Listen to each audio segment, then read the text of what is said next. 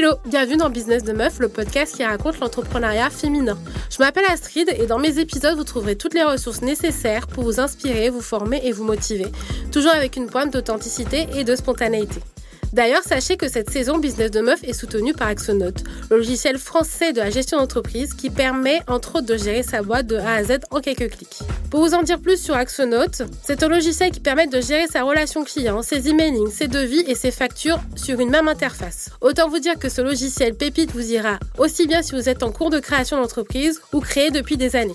Je vous souhaite une très bonne écoute et je vous invite à vous abonner dès à présent au podcast à nos réseaux sociaux pour être au courant des prochains lives que je vais vous proposer avec mes invités. Vous pourrez aussi leur poser toutes vos questions et être au courant de toutes nos actualités. N'oubliez pas de nous laisser vos commentaires sur les plateformes d'écoute et je vous recommande fortement de rester jusqu'à la fin de l'épisode car nous avons préparé une surprise.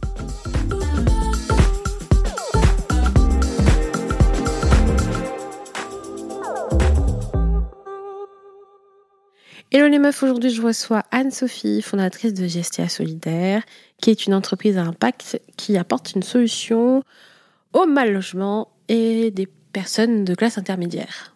Bonjour Anne-Sophie. Bonjour. Bah, merci d'être là aujourd'hui dans le, dans le podcast. Aujourd'hui, on va parler de toi et plus précisément de ton entreprise, hein. enfin des deux, hein, parce que finalement c'est lié. Est-ce que tu peux te présenter et ensuite nous présenter Gestia Solidaire? Donc bonjour à tous, Anne-Sophie Thomas. Donc moi je suis la cofondatrice et présidente de Gestia Solidaire. Comme tu l'as dit, Gestia Solidaire c'est une entreprise qui favorise l'accès au logement pour favoriser bah, justement le parcours d'accès de toutes les personnes en France qui ont des difficultés d'accès à un logement par manque de garantie. Donc vraiment cette part de population un petit peu invisible dont on ne parle pas forcément, mais qui représente quand même 20% de la population avoir des difficultés à se loger, surtout dans les grandes villes où se trouvent toutes les personnes, donc typiquement étudiants sans garant, actifs sans CDI et familles monoparentales. D'accord, donc c'est euh, vraiment les trois personnes, que, enfin, typologie de personnes que tu cibles avec ton, ton entreprise. C'est ça exactement. Moi, je suis allée sur une niche puisque euh, en étant étudiante, bah, j'ai pu avoir des difficultés à me loger, en grandissant aussi parce que je suis partie à l'étranger, et donc mhm. ça a toujours été plus facile pour moi de me loger à l'étranger qu'en France. Et quand je suis revenue, je me suis dit bah il y a vraiment quelque chose à faire, surtout que j'ai travaillé moi uniquement dans l'immobilier, donc euh, j'ai fait des études de droit en master de droit. Ensuite, j'ai travaillé six ans dans une foncière éthique en responsable juridique et administratif, et donc j'ai découvert plein de choses dans l'immobilier et plein de modèles différents. Et je me suis dit, bah, il y a quelque chose à faire pour tous les étudiants, pour les jeunes actifs qui galèrent comme moi, pour aussi les familles monoparentales qui sont de plus en plus nombreuses, pour qu'elles puissent mieux se loger dans les grandes villes. D'accord. Est-ce que je rentre dans le vif du sujet tout de suite mmh. euh, Qu'est-ce qui va différencier euh, Gestia Solidaire d'une agence immobilière, finalement, qui est de plus classique? Et euh, une institution qui s'occupe aussi de, enfin, par exemple, je pense au GSLM, par exemple. Qu'est-ce qui va différencier euh... Ou peut-être ça m'excentre. Enfin, je vais pas répondre à la question. Vas-y. Non, mais c'est une bonne question. Donc nous, on a essayé de créer. Donc j'ai cofondé avec mon frère Emmanuel. Donc mmh. c'est aussi une entreprise euh, qui est née euh, d'un projet bah, familial où on est parti à deux pour lancer le projet. Entre temps, on a fait rentrer un autre associé. Puis euh, aujourd'hui, on a plusieurs salariés qui travaillent pour nous.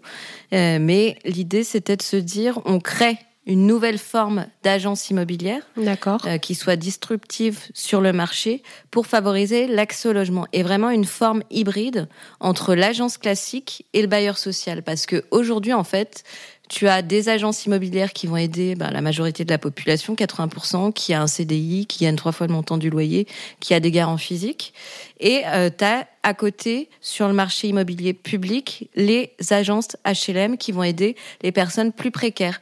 Mais en fait, les personnes d'entre deux, classe moyenne, étudiants sans garant, actifs sans CDI, familles monoparentales, qui ont des revenus récurrents et une situation stable, elles rentrent pas dans les critères prioritaires des HLM et mhm. leur dossier est refusé dans les agences. Donc nous, on s'est mis vraiment dans l'entre-deux et c'est vraiment ça la différenciation sur le marché, c'est que nous, on est complémentaire à une agence classique et à un bailleur social et on fait le lien l'entre-deux pour vraiment les personnes qui n'ont pas forcément le CDI, mais qui ont des revenus, celles qui n'ont pas de garant physique, celles qui gagnent pas trois fois le montant du loyer. D'accord.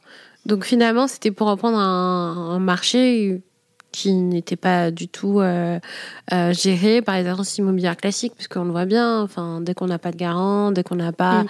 un CDI, enfin, on a l'impression que dans les agences classiques, bah, on peut pas être, euh, on peut pas avoir de logement. Enfin, c'est assez compliqué finalement. C'est ça exactement. Il y a en fait, il y a un peu un rien qui n'existe pour euh, l'entre-deux. Pourtant, on est de plus en plus ben, de personnes, euh, professions intermédiaires ou de situations qui peuvent changer. Euh, mm. C'est aujourd'hui de plus en plus rare de rester toute sa vie sur le même emploi en CDI.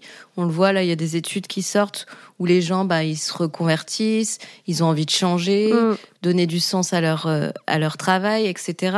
Et du coup, il y a beaucoup de de situations qui n'existaient pas avant, qui se sont créées et sur lesquelles bah, il n'y a pas eu forcément d'acteurs qui se sont positionnés. Et euh, aussi, on a eu une... Bah, au début, le logement HLM produisait des logements d'entre-deux mhm. pour les fonctionnaires, pour les classes intermédiaires, et a peu à peu dérivé, enfin pas dérivé, mais a délaissé un peu cette branche dans les années 90. Donc on a eu aussi un nombre de logements dit intermédiaire. Enfin, on connaît un petit peu du, une typologie d'investissement qui est la, du Pinel, qui mhm. était créé en fait pour cette classe moyenne. Et puis, euh, au fur et à mesure, ça a un peu disparu. Donc aujourd'hui, il y a besoin de recréer cette offre, et nous, on le fait euh, avec Gestia Solidaire vous allez même un petit peu plus loin parce que vous faites du conseil juridique, fiscal, euh, euh, la recherche d'aide aux travaux, euh, la garantie un pays dégradation, la gestion locative. En fait, vous avez pris toutes les problématiques qu'il y avait en plus de ça pour apporter en fait bah, une offre complète, que ce soit au demandeur qu'à celui qui propose le logement. C'est ça. Parce qu'il fallait partir de la problématique, c'est vraiment ça. Mhm. La problématique qui nous tenait à cœur d'adresser, ces personnes qui ont moins de revenus, qui sont euh, euh, sans garant, qui ont des difficultés à se loger dans les grandes villes, donc à peu près 8 millions de personnes en France. Donc c'est mhm. les chiffres de la Fondation Abbé Pierre, donc c'est énorme. Et on s'est dit, pour aider ces personnes, il faut créer en face le service qui donne envie à un propriétaire ben, de se dire, je vais aider cette parce que j'ai une contrepartie ou en tout cas j'y retrouve mon compte. Donc on a essayé de créer une offre de service qui réponde aux freins d'un propriétaire. Pourquoi il ne loue pas une personne qui a moins de revenus? Bah, C'est principalement par peur des impayés, des dégradations. Donc on a créé un service en face qui permet à un propriétaire de se dire, bah, voilà, j'ai un bien, euh, je vais voir Gestia Solidaire. Je suis conseillée sur la partie juridique et fiscale.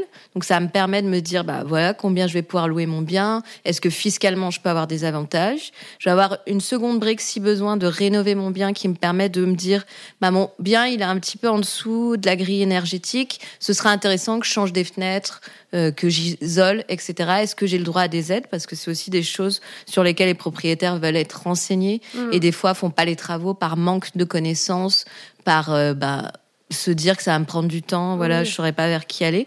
Donc on offre tous ces services un peu d'audit en amont de la mise en location qui vont préparer le propriétaire, euh, le guider dans son projet et ensuite lui permettre de se dire bah OK, si je fais tout ça, je valorise mon bien, j'ai des aides, des compléments, de la défiscalisation, ça me permet de baisser un petit peu mon loyer, peut-être de 10 10 euh, à 100 euros par mois et euh, derrière, j'aide une personne qui a moins de revenus pour se loger et qui a moins de garantie, puisque cette personne va venir avec une garantie spécifique qui nous permet de protéger le risque d'impayé de dégradation. Et quand on a fait tout ce travail, bah, on lève le frein d'accès au logement, on permet à un propriétaire de se dire plus facilement, OK, pourquoi je louerais pas de manière plus solidaire si derrière j'ai tout cet accompagnement qui me fait gagner la même chose que de louer de manière classique. D'accord. Donc c'est vraiment apporter euh, toute un axe conseil pour sécuriser au maximum euh, l'envie en fait de, de, louer son, son logement. Et euh, est-ce que vous vous aidez aussi sur la partie achat? Par exemple, c'est les primo-accédants qui ont envie d'acheter pour louer. Est-ce que vous accompagnez aussi dans cette démarche-là? Parce que finalement, il y a beaucoup de personnes qui ont acheté avec euh, la loi Pinel, mm. mais peut-être que ça aussi, c'est un nouveau mode de fonctionnement. Alors c'est ce qu'on développe. On mm-hmm. s'est concentré d'abord la première année sur la gestion. Donc vraiment euh, aller chercher, en capter des propriétaires qui ont déjà des biens mhm. et donc on les apporte, on, lui on leur apportait du conseil, audit juridique, fiscal, euh, travaux mhm. et ensuite on prenait en gestion leurs biens en protégeant le risque d'impayé. Aujourd'hui on a développé la branche transaction, donc on travaille avec des promoteurs qui vont proposer des produits d'investissement que nous, on modélise en amont, on négocie avec eux le prix de vente, pour que derrière, un propriétaire parte sur une loi de défiscalisation qui est semblable au Pinel, puisqu'elle est possible sur le neuf, sur un programme neuf. Mais par contre, elle est pas, euh, le crédit d'impôt n'est pas sur le coût de l'investissement, donc combien achète le propriétaire, mais vraiment combien il génère de, de loyer et ça lui permet de d'avoir du crédit d'impôt en face, peu importe son niveau euh, d'imposition. D'accord. Donc nous, on crée ce produit d'investissement avec le promoteur et ensuite on le revend à un propriétaire qui aurait effectivement un budget peut-être entre 150 000 300 000 euros à placer pour faire de l'investissement et on lui offre un service clé en main où il achète le bien et derrière nous on le loue de manière plus solidaire sur une durée euh, d'investissement euh, qui est le prêt de 20-25 ans. D'accord. Donc euh, c'est vraiment euh, sur les deux axes. Et c'est aussi, euh, ce que j'avais regardé, c'est dans ce cas-là aussi que vous intervenez avec les, les grands organismes, enfin les promoteurs, etc., Mm. pour en fait les trois grands acteurs. Enfin, ça va être la personne en recherche, le locataire Mm. et les grandes institutions qui s'occupent aussi de, bah, de pro- proposer des projets en fait à, à la location. C'est ça. On s'était dit, euh, enfin, on, on a analysé le marché. Il y a une part de logement très importante qui est détenue en majorité par les propriétaires particuliers. Donc, eux, Mhm. fallait les capter, les suivre avec une offre qui les accompagne, qui les sécurise pour qu'ils nous confient leurs biens et qu'on leur offre une alternative à une agence traditionnelle. Et ensuite, on a besoin de travailler avec les acteurs du logement, ceux qui produisent, donc les bailleurs, les promoteurs, les collectivités, en euh, arrivant à apporter bah, un peu de l'ingénierie euh, au début d'un programme neuf pour dire, bah, vous voyez, sur ce programme, ce serait intéressant de faire du logement social, très social, ce qui se fait avec les bailleurs sociaux classiques, et de créer une couche de logement intermédiaire. Donc nous, on vous propose de modéliser un produit qui va être vendu à des investisseurs privés, mais Mhm. derrière, vous êtes sûr qu'ils vont participer à l'effort national de favoriser l'accès au logement. Donc c'est ce qu'on fait. Aujourd'hui, on est plutôt sur les appels d'offres, mais en réunissant ces deux types d'acteurs privés et publics, on permet de générer une offre euh, importante de logements intermédiaires en France. D'accord. Et là, vous êtes implanté partout en France ou euh, uniquement dans les villes où c'est un petit peu en tension? Enfin, oui. Bah, le modèle, c'est dans les villes en tension Oui. on va avoir plus de demandes que d'offres. Donc, on le sait, euh, en économie urbaine, c'est vraiment les centres urbains où se Mm. trouve le travail. Ben, les gens vont. Euh, on sait que dans les prochaines années, on va peut-être euh, faire x5 dans les grandes villes. Donc, on n'aura pas assez de foncier. Il y aura toujours cette problématique Mm. d'accès au logement. Donc, on est plutôt sur ces villes. Après, on peut avoir de la demande dans des villes moyennes. Mais aujourd'hui, on se concentre dans les grandes villes. Donc, on est à Lyon et Paris. Et le but, là, on prépare une levée de fonds pour être sur toutes euh, les grandes villes de France, euh, Lille, euh, Marseille, Bordeaux, mais aussi les départements d'outre-mer, Nantes.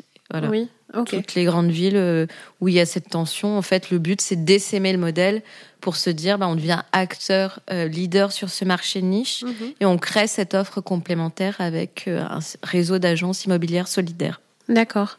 Et euh, comment, enfin, comment est venue l'idée, enfin, de créer Gestia Solidaire? Parce que bon, toi, tu étais dans l'immobilier, ton associé, ton frère aussi, ou pas du non, tout pas du tout.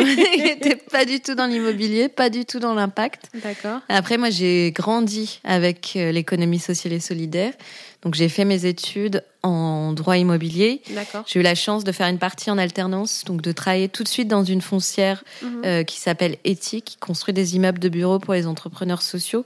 Donc, eux, ils sont à l'échelle nationale. Mhm. Et euh, j'ai grandi avec cette bah, vision d'un monde euh, de sociétés immobilières qui soient non capitalistiques, qui permettent de bah, d'avoir un impact social et environnemental fort sur les Mhm. territoires où elles s'implantent. Donc moi j'avais cette vision de me dire moi de toute façon ce que je veux c'est créer une entreprise immobilière. Euh, je savais pas trop à quelle échelle et quelle temporalité, mais en tout cas je voulais créer une entreprise qui favorise l'accès au logement. Donc je l'ai lancé moi. euh, bah, j'ai fait mon master de droit, j'ai travaillé six ans euh, chez Ethique en tout, et ensuite je suis partie au Canada faire un MBA en économie urbaine. Donc j'ai fait une thèse sur l'impact des politiques publiques sur le prix des loyers en France. Donc j'ai découvert la loi que j'ai utilisée beaucoup au début, et après j'ai fait euh, évoluer le modèle sur tout type de location. Mhm. Et j'ai fait rentrer mon frère ben, dès que j'ai euh, décidé d'importer, enfin je suis rentrée du Canada pour euh, travailler, revenir en France. Et lui, il était vraiment sur la partie tech, parce que c'était aussi la vision qu'on avait quand je lui ai demandé de me rejoindre, c'était de se dire, bah, il y a aussi besoin dans l'ESS ou en tout cas dans les boîtes d'immobilier impact d'avoir quelque chose qui soit plus sexy, plus tech et qui essaime un modèle. Donc on avait, j'ai pris sa compétence lui en son expertise complémentaire en gestion de projet logiciel, en marketing digital, pour bah, qu'on ait vraiment euh, les deux, euh, la complémentarité pour Oui. lancer le modèle. D'accord. Lui, plus sur l'aspect marketing, euh, développement web, et toi sur toute la partie juridique, euh, Mm. etc. Opérationnel. oui. Opérationnel. euh. Ok. Donc c'est à ce moment-là qu'il a, qu'il a eu envie de te rejoindre. Donc, Oui. du coup, ça fait combien de temps que tu travailles sur le projet euh, Enfin, le projet sur l'entreprise, finalement? Alors sur l'entreprise, ça fait longtemps, très longtemps. Je pense que bah, j'avais l'idée de créer une entreprise depuis 2014. Après, je suis partie à l'étranger, donc c'est des projets toujours qu'on met en stand-by. Je faisais mon MBA et en fait, ça a relancé l'idée euh, de créer. Euh, donc j'ai travaillé sur le modèle, je pense, de 2014 à 2016. Mhm. Et ensuite, j'ai vraiment lancé l'entreprise. C'était fin 2019, quand je reviens en France. Là, je revois, enfin, je vois mon frère. On se dit, on crée l'entreprise. Je cherche les structures d'accompagnement. On va chercher un peu d'argent et on crée officiellement la structure juridique. C'est en mars 2020. Euh, et après, on déroule euh, jusqu'à maintenant euh, sur le développement de Gestia Solidaire. Et euh, du coup, comme tu disais, tu as eu la chance de te faire accompagner par des incubateurs, d'être subventionné, notamment avec un démarrage à la BPI, Live for, Go- Live for, non, c'est Life, Live. Live, ah, excuse me. T'es déterminé, la French Tech, euh, tremplin, euh, les premières, etc. Qu'est-ce que tu peux nous dire comme retour, ces accompagnements? Qu'est-ce que ça t'a apporté? Est-ce que ça t'a fait évoluer dans ta démarche ou ça t'a vraiment fait prendre un, passer le cap de, du, un cap de plus finalement, rapidement Alors, moi, je savais que j'avais besoin d'être accompagnée pour euh, me lancer, Oui, ou en tout cas d'être structurée, qu'on m'aiguille sur toutes les possibilités de financement. Et aussi, ben, ça crée du réseau, hein, faut pas le négliger, mais ce qui est important euh, au démarrage, c'est la motivation. Le projet, pas tellement en soi, si tu arrives à bien le présenter, mais être accompagné, structuré pour passer des étapes et développer ton projet sans trop te démotiver. Donc moi, j'ai vraiment recherché ça euh, quand je suis rentrée en France. Je savais que je lançais, euh, enfin, je voulais entreprendre. C'était de créer, de trouver la structure de départ qui va amorcer mon projet. Donc je suis allée chez euh, Live for Good. Euh, donc j'ai passé le test, je me rappelle, au Canada en, visio. Et je savais que j'étais prise. Dès que j'arrivais en, France, j'étais de retour. Donc je me suis dit, bah, enfin, je me suis fait accompagner tout de suite. J'ai recherché les premiers financements. Et en fait, j'ai toujours cherché des structures d'accompagnement qui répondaient à une problématique que j'avais à un instant T. Donc, euh, for Good, c'était dessiner le modèle, Mhm. être sur euh, challenger l'impact. Euh, avoir des retours avec un réseau quand même de pas mal d'entrepreneurs et puis euh, assez structuré de mise en relation avec des potentiels investisseurs pour euh, challenger un peu le concept Mhm. euh, pendant six mois et ensuite d'aller chercher de l'argent. Donc ça, je l'ai trouvé grâce à la BPI qui lançait la French Tech Tremplin. J'étais sur la première édition. Euh, donc j'ai eu la chance que ce soit pas trop connu. En plus j'étais en région, donc j'étais à Lyon. Je crois que quand je suis à la réunion d'information, euh, il y avait quatre personnes. Ah oui, d'accord. Bon, donc j'ai eu bah, la oui. chance d'avoir tout de suite le chargé de projet qui m'a dit euh, pas de souci, on te fait la lettre, euh, on relit ton dossier puis tu le déposes. Mhm. Donc après on a été pris, ben c'était tout de suite. Je crois qu'ils le font plus, mais ils donnaient 20 000 euros Mhm. au démarrage, donc 5 000 pour l'entrepreneur lui-même. Donc moi, je l'ai mis en capital. Et euh, 15 000 pour faire les études de marché, Ah euh, oui. le POC. Donc Ouais. c'est, euh, c'était quand même euh, une somme non négligeable Mhm. pour se lancer. Moi, ça m'a beaucoup aidé. J'ai fait vraiment tout mon POC grâce à ça. J'ai mis au capital parce que j'avais pas forcément de côté. Enfin, j'avais pour vivre, mais pas forcément pour investir dans ma boîte. Et après, j'ai déroulé, ben, j'ai fait la deuxième phase French Tech euh, tremplin, mais plus pour lancer la commercialisation. J'avais déjà mes premiers clients à la fin de la French Tech euh, euh, prépa, avec Mhm. les 20 000. Et après, j'ai eu 30 000 supplémentaires. Je suis allée chercher du cofinancement France Active, BNP. Et après, j'ai eu un incubateur, les premières. Je suis allée aussi à la ruche, euh, Alliance for Impact. Donc j'ai choisi à chaque fois des structures d'accompagnement parce qu'aujourd'hui, il y en a tellement. Ça Mm. s'est tellement développé avec justement les incitatifs euh, avec le gouvernement pour avoir vraiment des, des gens qui se lancent dans l'entrepreneuriat. Je pense qu'il y a plein de choix, mais il faut, faut le faire en fonction de son besoin. Mhm. Et aussi, une chose que j'ai apprise, c'est de se dire le- l'accompagnement, ça dure souvent sur un temps donné, 6 mois, 12 mois.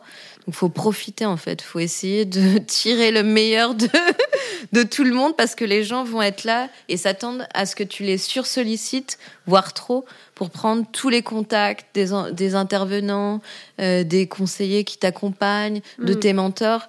Et ça, faut pas le négliger parce qu'après, les gens, euh, quand le programme est fini, ils ont plus de temps pour toi. Ils passent au suivant et peut-être que toi, tu as perdu six mois si euh, t'as pas tiré le maximum et en plus t'as pas eu le réseau à l'instant T quoi. D'accord. Donc euh, ça c'est le petit conseil mm. que tu peux euh, mm. que tu peux donner euh, sur ça. Est-ce que tu as eu des difficultés par rapport au lancement du projet Ça avait l'air déjà à l'époque mm. d'être très clair sur ce que tu voulais faire. Est-ce que tu as eu des difficultés, des premiers recrutements à faire, etc., qui ont été un peu plus challengeants ou voilà, il y a des trucs où tu te dis finalement, c'est un service que tu proposes. Finalement, tu n'as pas eu trop de, de difficultés à lancer ça. J'ai pas eu de difficulté à lancer parce que, comme tu l'as dit, c'est un service. Donc, il n'y avait pas de développement en amont ou de recherche euh, à faire comme euh, sur peut-être quelque chose de plus, beaucoup plus tech, mm. où il y a de la grosse R&D, euh, par exemple en santé. Je pense à des amis entrepreneurs qui lancent des projets où il y a trois ans de R&D. Moi, j'avais juste besoin d'un ordi, de définir ma grille de prix et de vendre. Après, je savais faire. Moi, j'étais experte dans mon domaine, donc gérer. J'étais pas obligée d'acheter les pro logiciels. Je pouvais gérer au début. J'avais eu tout de suite ma carte professionnelle parce que j'avais diplôme, l'expérience. Donc, je pouvais lancer. Donc, moi, ça a été simple pour commercialiser. Et ça a été assez simple de trouver les premiers clients, les suivants. Mais après, ce qui a été dur, c'est de passer un cap parce que je pense que comme beaucoup d'entrepreneurs, on a l'euphorie au début. Enfin, tout est beau, tout est rose, on est surmotivé, on est prêt à passer euh, 40 heures, 50 euh, heures par semaine, enfin non-stop à travailler. Mais après, un moment où il faut se poser la question, bah, quand on arrive au bout de ses ressources personnelles euh, ou de son acre ou toutes ces choses qu'on a pu avoir euh, pour démarrer, bah, que le modèle il soit périn. Et je pense qu'il y a une étape, et nous on est peut-être à cette étape maintenant de se dire, bah, on est rentable, euh, mais aussi aujourd'hui, si on veut passer à l'échelle et changer, passer de la, petite entreprise à vraiment une start-up mm. euh, impact qui est SEM surtout à l'échelle nationale, bah, il faut plus de ressources et passer à un certain cap. Donc je pense que là, on est à, au stade un peu difficile où euh, on grossit, on commercialise bien, on a des process clairs, on a une récurrence de clients, un chiffre d'affaires mais euh, on a besoin de recruter euh, des ressources plus compétentes. Mhm. Euh, au début, on avait fait un choix stratégique de recruter bah, aussi avec les, les aides qu'on peut avoir des ressources plus juniors, donc des alternances, etc. Aujourd'hui, il faut structurer pour avoir une équipe solide qui mhm. reste dans le temps et euh, arriver à convaincre aussi des investisseurs de se dire bah, je mise sur euh, cette personne, cette équipe, je vais leur donner peut-être un million et ils vont arriver à me le transformer, à s'aimer le modèle et avoir vraiment un impact fort sur le territoire. Donc là, je pense qu'on est plutôt à l'étape un peu difficile qui est de démontrer qu'on peut scaler, euh, recruter les bonnes personnes sur du long terme et assurer un niveau opérationnel de qualité, quoi. D'accord. Donc c'est passer euh, un peu à l'étape supérieure, mm. quoi. De structurer, de, mm. recruter les bonnes personnes au bon moment et euh, de passer à l'étape supérieure. Euh, D'où, enfin, je pense que tu vas faire une levée de fonds. Mm.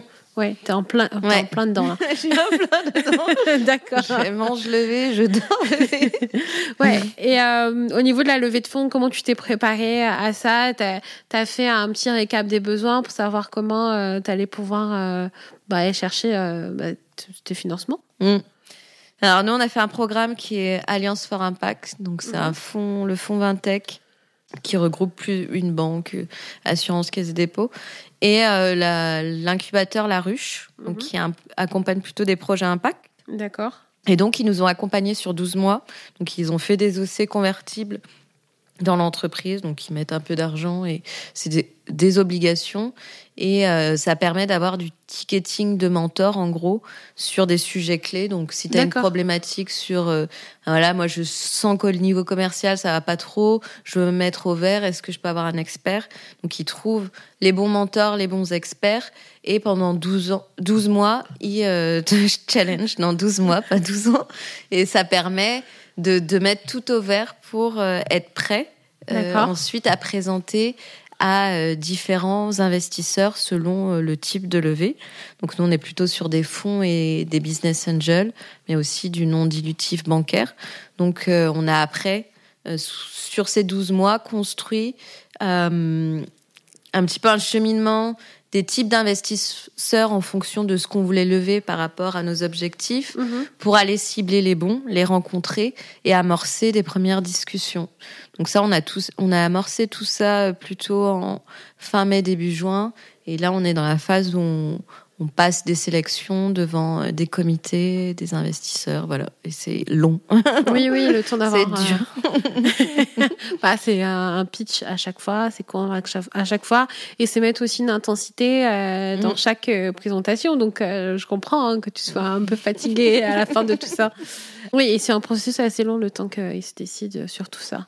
T'as pas été voir des organismes Ah, mon Dieu, j'ai oublié le nom. Moi, j'ai réussi en Essonne, mais euh, non, c'est Réseau Entreprendre. Oui, Réseau Entreprendre. Réussir mm. en Essonne, c'est le nom d'un mm. magazine euh, de chef d'entreprise. Non, mais c'est autre chose. Je confonds. Réseau Entreprendre. Oui, c'est ça. Vous n'avez mm. jamais été là-bas euh... Si, ben nous, on a pris l'alternative qui est France Active. Donc, oui, euh, d'accord. Eux te font un prêt d'honneur. Ouais. et ensuite, du prêt participatif avec un cofinancement bancaire. Mais par contre, ils financent pas mal de l'investissement Enfin, le, le bancaire finance de l'investissement puisqu'il finance pas de la trésor mm. et euh, le réseau entreprendre ou France Active finance de la trésor. Donc ça, on l'a déjà fait. Après, c'est des petits montants. Là, on voulait aller chercher beaucoup plus. Donc, euh, on est plutôt euh, sur des BA et fonds d'investissement pour aller chercher. nous, on, cherche entre 1 million, 1 million 2 et une partie en non dilutif et une partie en dilutif. D'accord. Et le fait d'être à station F aussi, ça vous apporte de la légitimité, de l'accompagnement, enfin. Je pense que la légitimité, on l'a eu euh, tout au long de la construction du modèle. Bah, on mm. avait déjà BPI au démarrage, donc ça a aidé, French Tech Tremplin. Euh, on a un dossier chez euh, BPI France parce qu'ils ont fait de la sub et du cofinancement bancaire. Mm-hmm. Donc après, ça, c'est des petits leviers. On a eu des prix où ils étaient dedans. Donc et Station F, c'est très récent, donc faut voir ce que ça donne. C'est sur un programme euh, spécifique euh, d'immobilier Ville de demain.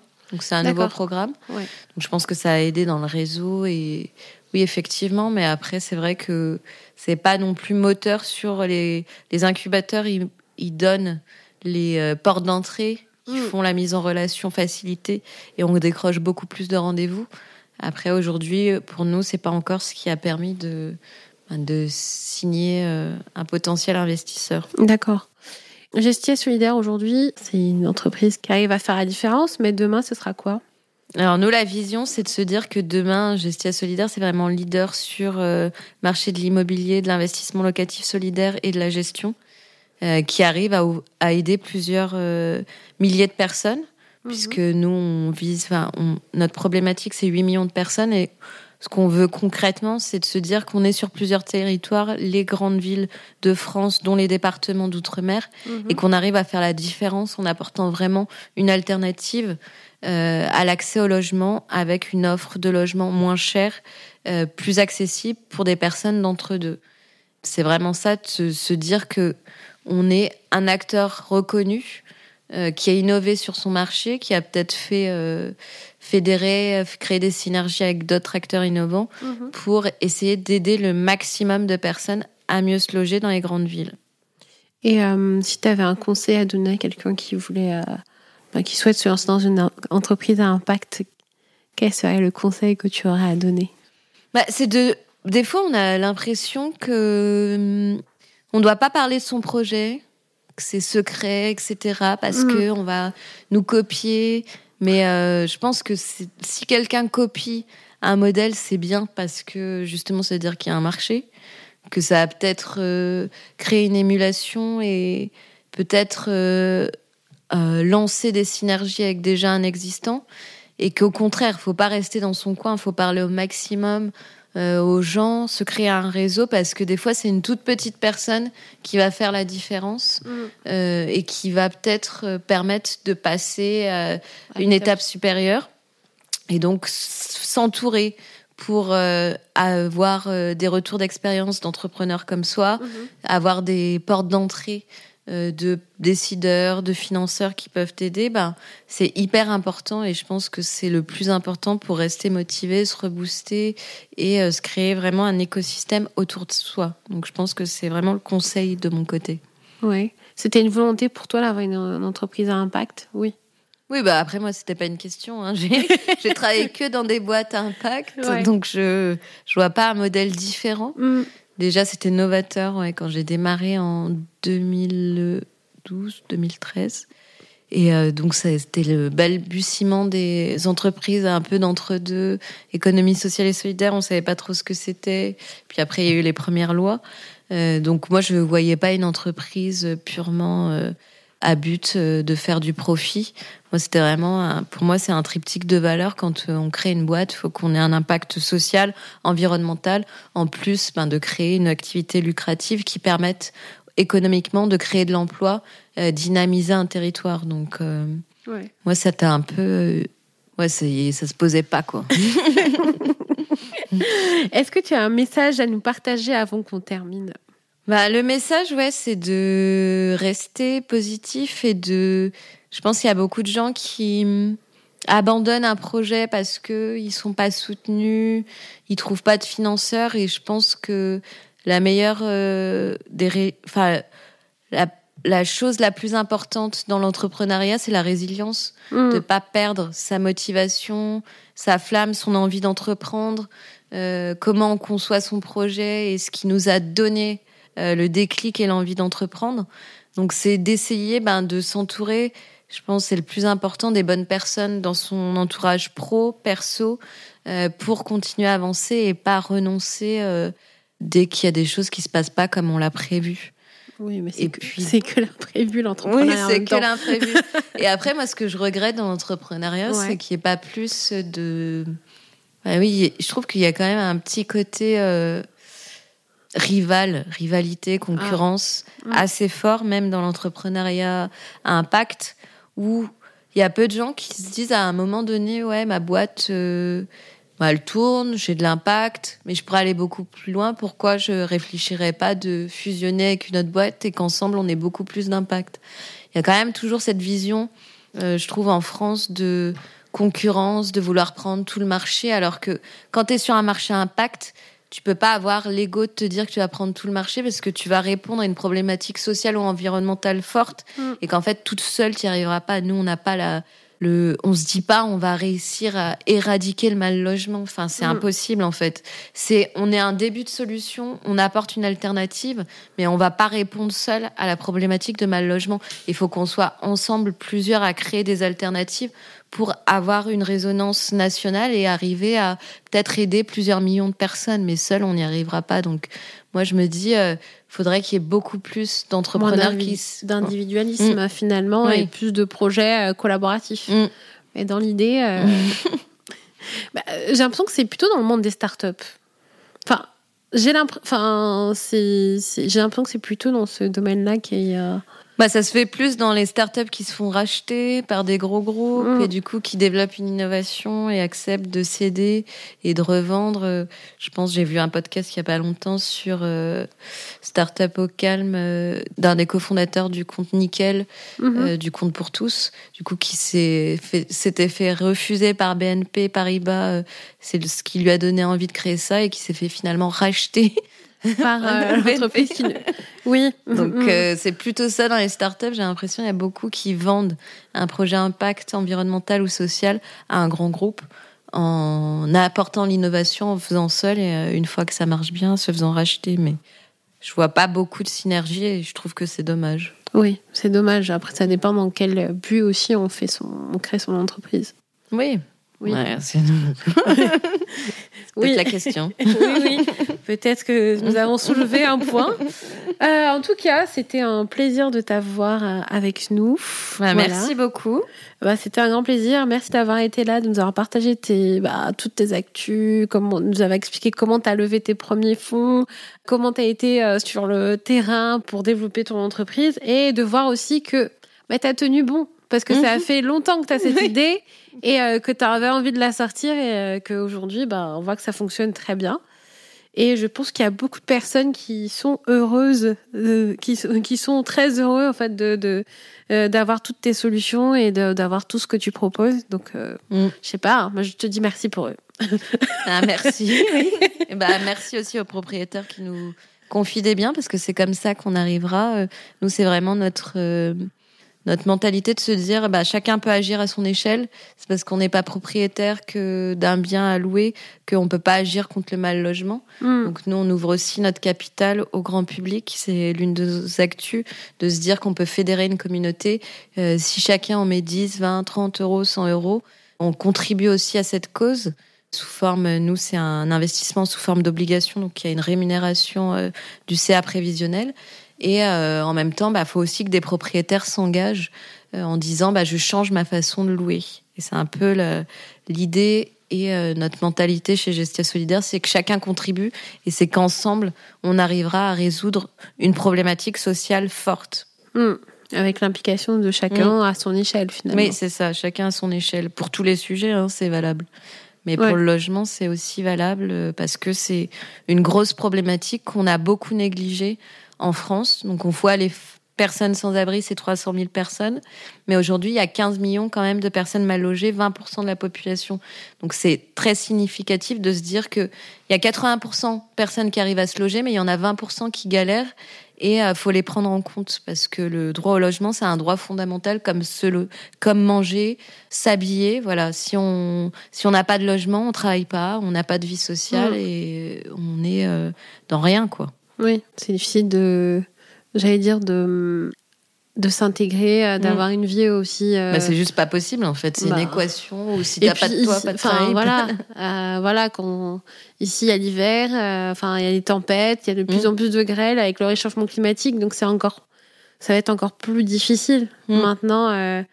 Euh, d'être mal logé ou d'être euh, dans la rue finalement. Mm. Donc ça va être euh, compliqué. Bah, en tout cas, merci beaucoup Anne-Sophie. Bah, merci à toi pour l'invitation. Ah bah, avec grand plaisir. aussi. Bah, merci. de pousser des entrepreneurs à parler d'eux et puis les mettre en avant parce que on grandit aussi grâce à ça, au fait qu'on soit médiatisé et mis en avant pour parler de nous. Ah bah, merci beaucoup. Hein. Et ben, si vous voulez retrouver toutes les informations sur Anne-Sophie et sur Gestia Solidaire, vous allez tout avoir dans la barre de description du podcast. Et ben, moi, je vous dis à bientôt et au revoir Anne-Sophie. Au revoir, à bientôt trop vous êtes resté jusqu'à la fin et j'ai envie de vous remercier euh, de votre écoute et euh, pour vous remercier d'être là euh, depuis deux saisons. Je vous offre un petit bon cadeau que vous pourrez retrouver dans la bio, dans la description du, podcast. Donc voilà, c'est un petit cadeau que je vous propose avec Axonote, donc allez regarder, ça va être top. Et puis je vous donne rendez-vous très rapidement dans deux semaines pour le prochain épisode de podcast. À bientôt, ciao les meufs